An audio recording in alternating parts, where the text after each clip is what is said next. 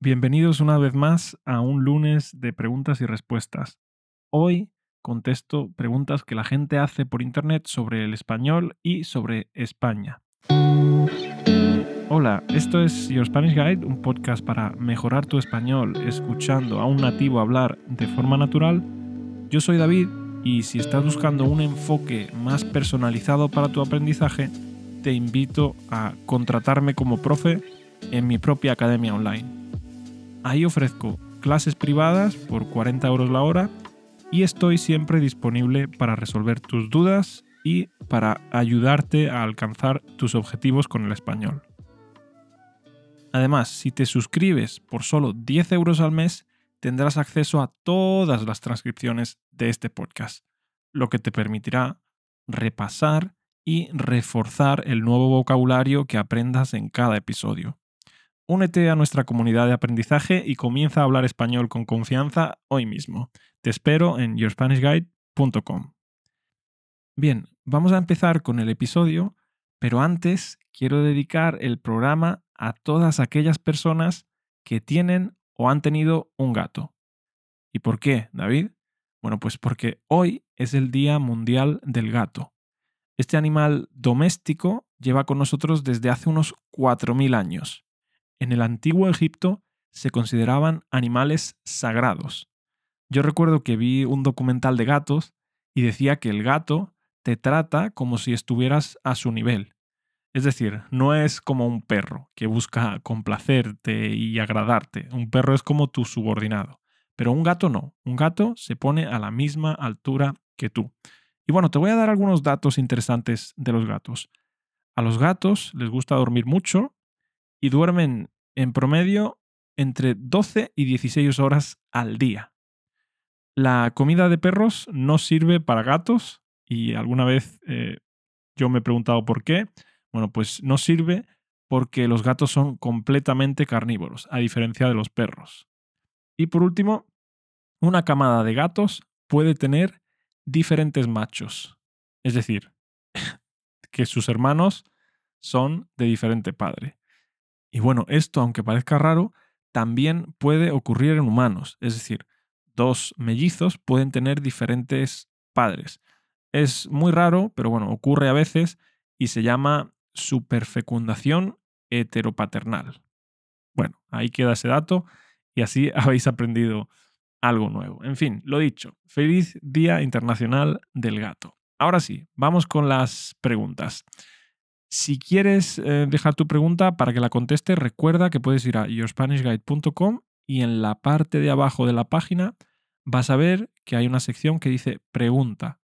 Pues ahí haces clic y puedes escribir lo que quieras, tanto en español como en inglés. Evidentemente, si mandas la pregunta en inglés, yo la traduciré para el episodio, porque al fin y al cabo, este es un podcast para aprender español, para mejorar tu español. Bueno, primera pregunta. ¿Se puede abrir un restaurante japonés y servir sashimi de pollo o sashimi de carne de caballo en España? En caso afirmativo, ¿se vendería? Aparte de sushi o ramen, sé que en Japón se sirve torisashi, basashi, sashimi. Bueno, son manjares que se encuentran principalmente en izakayas o en ciertos restaurantes en todo el país. Ambos parecen controvertidos ya que no se cocinan en absoluto, se sirven completamente crudos, sin olvidar otras formas de carne que se consumen, como la de ballena o delfín, y bueno, también las aletas de tiburón o las tortugas. Sé que los restaurantes en España ofrecen cocina local, pero también cocinas de otros países. ¿Cuál sería la reacción de los españoles si entraran en un restaurante japonés en España que realmente tiene pollo crudo o carne de caballo en el menú? Bueno, todo esto era la pregunta, así que ahora viene la respuesta, ¿vale?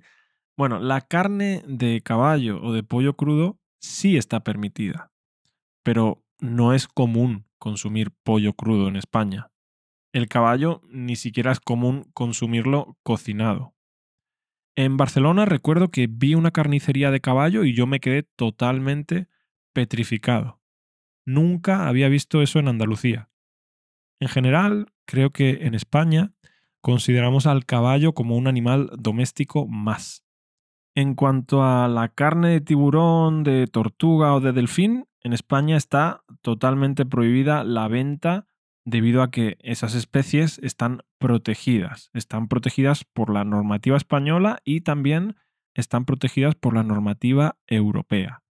Además, la venta de aletas de tiburón también está prohibida en la Unión Europea desde el año 2013 para evitar una práctica muy común que se llama el finning, bueno, muy común en Asia, no aquí, pero sí que es común en Asia. Y bueno, el finning eh, consiste en cortar las aletas de los tiburones y desechar el resto del animal al mar, es decir, tirar el resto del eh, tiburón al mar. Y claro, en muchos casos el tiburón todavía está vivo cuando lo tiran al mar. Pero bueno, ya he dicho, eso es algo típico de algunos países asiáticos. Bien, siguiente pregunta. Esperemos que sea un poco más fácil. Dice, intentamos pedir un portátil para un nuevo colega que está situado en España. La petición es un teclado español, pero incluso HP muestra solo teclados QWERTY ingleses. Bueno, para el que no lo sepa, QWERTY es la distribución del teclado. Hay diferentes tipos de distribuciones, pero QWERTY creo que es la más común. Y bueno, lo dicho, dice HP muestra solo teclados QWERTY ingleses en las fotos de los productos. He encontrado portátiles con la ñ. ¿Es común? ¿Qué utilizáis en vuestros portátiles? Y al final dice, gracias, Esteban. Bueno, bueno, Esteban o Estefan, no sé cómo pronunciarlo. Por supuesto, en España lo que utilizamos son teclados QWERTY españoles, no teclados QWERTY ingleses. Todos nuestros teclados tienen la ñ. Así que lo que te recomiendo es que vayas a una página web española, como por ejemplo amazon.es, y pidas un teclado QWERTY. Y bueno, eh, seguro que te va a venir con la ñ. Ahora, si pides el teclado desde Estados Unidos en amazon.com, que amazon.com es para Estados Unidos, entonces es posible que tengas más problemas. Pero mi pregunta es, ¿para qué vas a pedir el teclado en Estados Unidos si el teclado lo vas a enviar a España? Pídelo en España. Claro, hombre, pídelo directamente en España. en fin, siguiente pregunta. Somos una pareja que queremos mudarnos a Gijón. Tengo una nómina de 1.300 euros y aún así no soy capaz de alquilar un piso que cuesta 480 euros, aparentemente. Quieren un aval que gane al menos 1.500 euros, además de mi nómina, que ya es de 1.300 euros. ¿Cómo diablos hace la gente que gana el salario mínimo para encontrar un lugar donde vivir? Tengo que demostrar unos ingresos de 2.800 euros para alquilar algo que cuesta solo 480 euros. Nunca en mi vida he visto semejante mierda. ¿A alguien le ha pasado esto? ¿Hay alguna forma de evitarlo?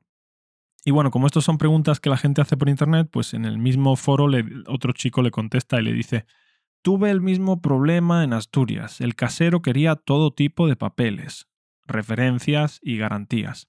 Simplemente le pagué tres meses de fianza en lugar del mes habitual y todos los problemas desaparecieron. Obviamente, esto no es posible para todo el mundo, pero si puedes ofrecerte a hacerlo, puede que las cosas sean más fáciles. Y bueno, ¿cuál es mi opinión? Pues que España es un poco mala por estas dos cosas, que son fundamentales para la vida. La vivienda y el trabajo. La vivienda es cara y para pagarla necesitas un sueldo decente. Pero bueno, aquí nos preocupamos más por luchar contra molinos de viento, es decir, contra cosas que no son reales. Y bueno, en el caso de este chaval, me parece que el casero está un poco loco. No es ni medio normal pedir 2.800 euros de nómina para alquilar un piso de 480 euros. Para mí no tiene ningún sentido. Y bueno, en las ciudades principales hay mucha gente que a lo mejor destina un 60% de su sueldo al alquiler. O sea que esa demostrar 2.800 euros para pagar 480 euros no tiene ningún sentido. Bueno, Lo dicho, el casero está un poco loco. Pero bueno, no todos piden tanto. La mayoría de los caseros te pide las dos últimas nóminas y uno o dos meses de fianza. Así que bueno, no sé qué, puedes hacer. Supongo que lo que dice el otro chico, lo de eh, eh, ofrecerle tres meses de fianza como garantía del pago, de pago, probablemente ayude a que te hagan el contrato. Así que prueba eso. Y si no, pues busca otra agencia o busca otro piso. En fin, muchas gracias ah, por darme amor en las redes sociales y por valorar este contenido en las plataformas de podcasting. Y muchísimas gracias a los suscriptores de yourspanishguide.com. De verdad, no podría hacer esto sin vosotros. Si tú también quieres tener clases conmigo, recuerda que mis clases cuestan 40 euros la hora, pero si pones el código de descuento podcast, sé que eres oyente y te hago un 10% de descuento. Nos vemos en el próximo episodio en el que vamos a hablar de Jeremy Mix, el preso que se hizo famoso por ser guapo. Hasta entonces, que tengan muy buen día. Adiós.